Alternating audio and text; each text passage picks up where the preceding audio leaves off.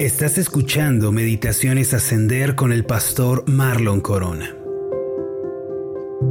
El Salmo 43, versículo 5 dice lo siguiente, ¿por qué te abates, oh alma mía, y por qué te turbas dentro de mí?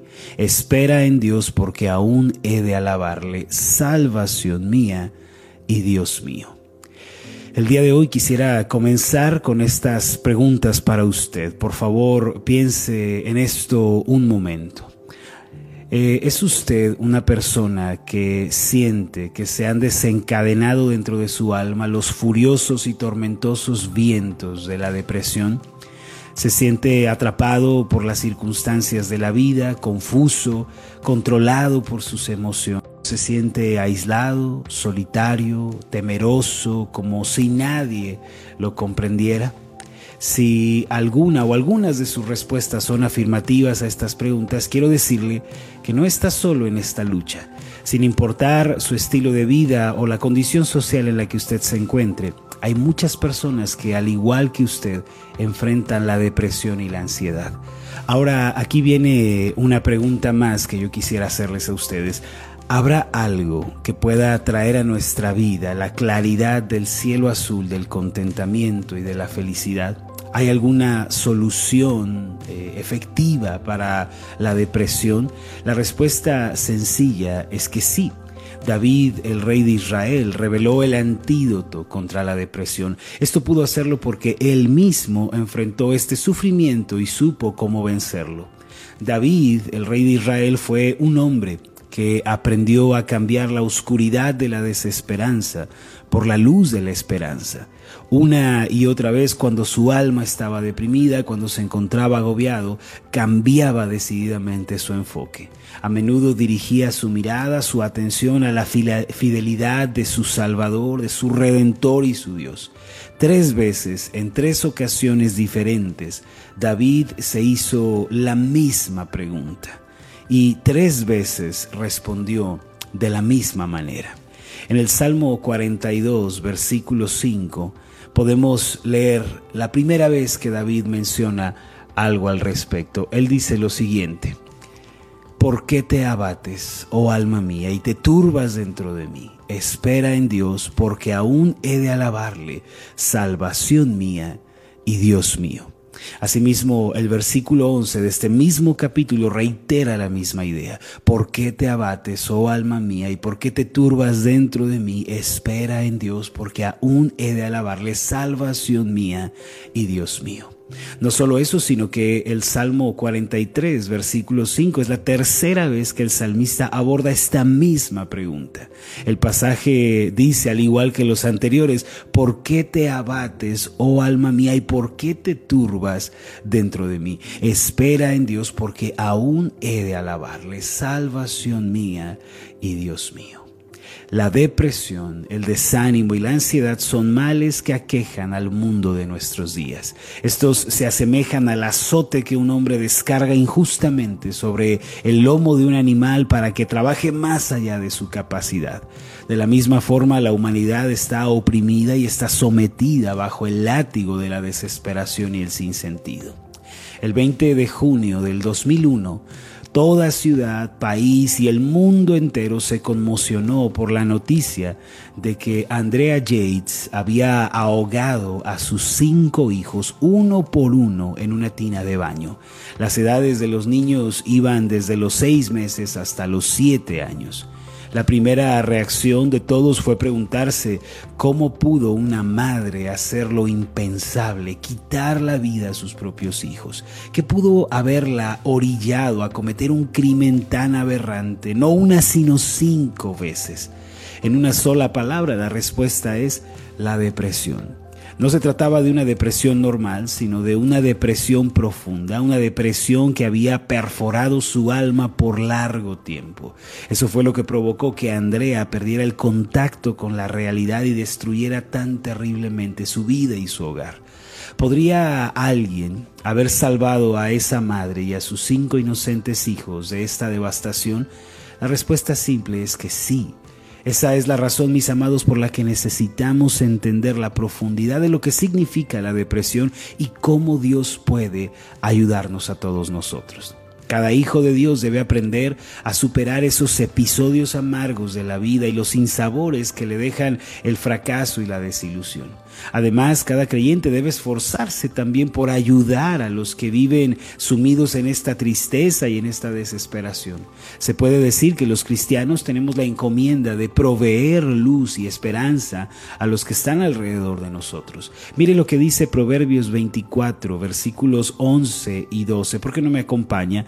El pasaje dice lo siguiente, libra a los que son llevados a la muerte, salva a los que están en peligro de muerte.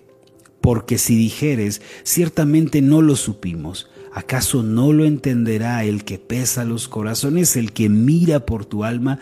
Él lo conocerá y dará al hombre según sus obras. Este es un llamado muy especial. Debemos esforzarnos por orar por aquellos que sufren y que viven vidas desesperantes. Debemos acercarnos a ellos, debemos darles palabras de aliento y ayudarles a reconciliarse con Dios por medio de Cristo.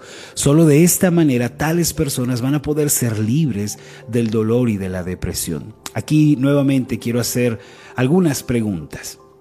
Quisiera preguntar, ¿A cuántas personas conoce usted que están sufriendo el día de hoy por causa de la depresión? ¿Son sus familiares, sus amigos, compañeros del trabajo?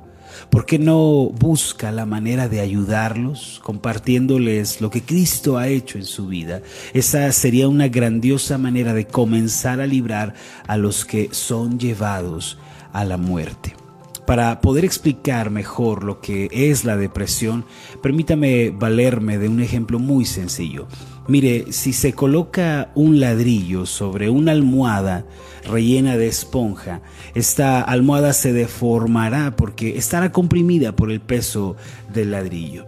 Sin embargo, si al día siguiente se quita el ladrillo, la almohada va a volver a su forma original. No obstante, si se deja el ladrillo sobre la almohada durante seis meses, la almohada ya no volverá a su forma original o no lo hará tan fácilmente. En lugar de eso, va a quedar aplanada, va a quedar deprimida. Se puede decir entonces que la depresión es la marca que dejan los problemas y los afanes en el corazón. Una almohada puede aguantar la presión por un tiempo, pero no está hecha, no está diseñada para mantener su forma original si está bajo demasiada presión por un tiempo prolongado. Y lo mismo sucede con el corazón humano. Cuando lo presionan las circunstancias normales de la vida, el corazón vuelve a su forma original al momento en que la presión es retirada. Eso sucede porque Dios nos ha diseñado de esa forma. Los fracasos, las desilusiones, la bancarrota, quizá la enfermedad, son situaciones que pueden manejarse si aprendemos a lidiar con ellas. Nadie está exento de vivir este tipo de experiencias. No obstante, si el corazón continúa bajo presión durante largos periodos de tiempo y no es atendido debidamente, el mismo puede entrar en un estado de depresión. Y es allí cuando la vida se vuelve una montaña empinada y todo parece adverso y negativo. Si no somos capaces de tratar con la pérdida, con el fracaso, la traición, la desilusión, la separación, es muy probable que todas estas cosas dejen una marca profunda en nuestro corazón. Y entonces comenzaremos a verlo todo a través de un lente muy oscuro llamado fatalismo o negativismo. La buena noticia de todo esto es que el Señor Jesús, Cristo mismo, se interesa por nuestro corazón, pues Él sabe que nosotros somos vulnerables. Él conoce nuestra condición y está al tanto de nuestra debilidad. Por eso nos da una advertencia al respecto en Lucas capítulo 21, versículo 34. Mire lo que dice la palabra.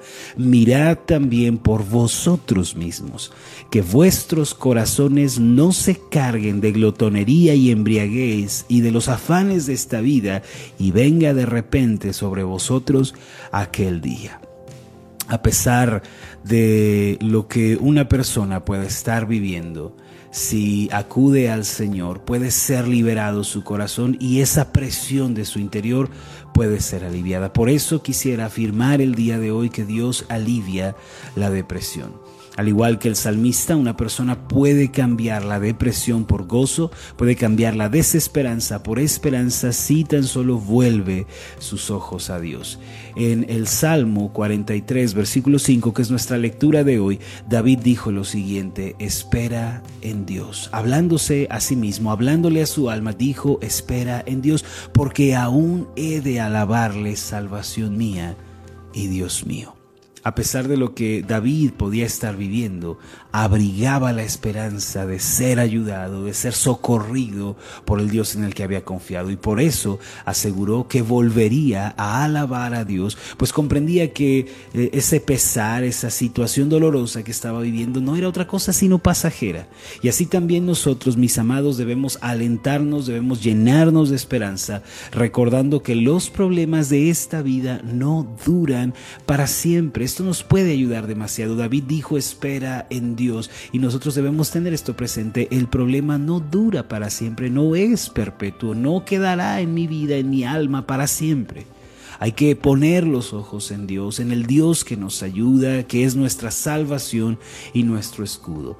Toda persona que quiera vencer la depresión debe comenzar por acercarse a Dios. Posteriormente debe poner su confianza en Él, debe comenzar a esperar en su gracia. Y de esta manera la depresión comenzará a ceder terreno y poco a poco vamos a tener victoria sobre ella. Algo que debemos tener en cuenta es que la depresión, cuando ha hallado cabida en nuestros corazones por largo tiempo, no se va de manera inmediata. Hay que ir paso a paso, poco a poco, sin desesperarnos, pequeñas victorias día con día, o como suele decir la gente, un día a la vez. Mis amados, hay esperanza en medio de la depresión. Dios ofrece una salida cuando ustedes están sufriendo. Así que no se olviden de esto, esperen en Dios.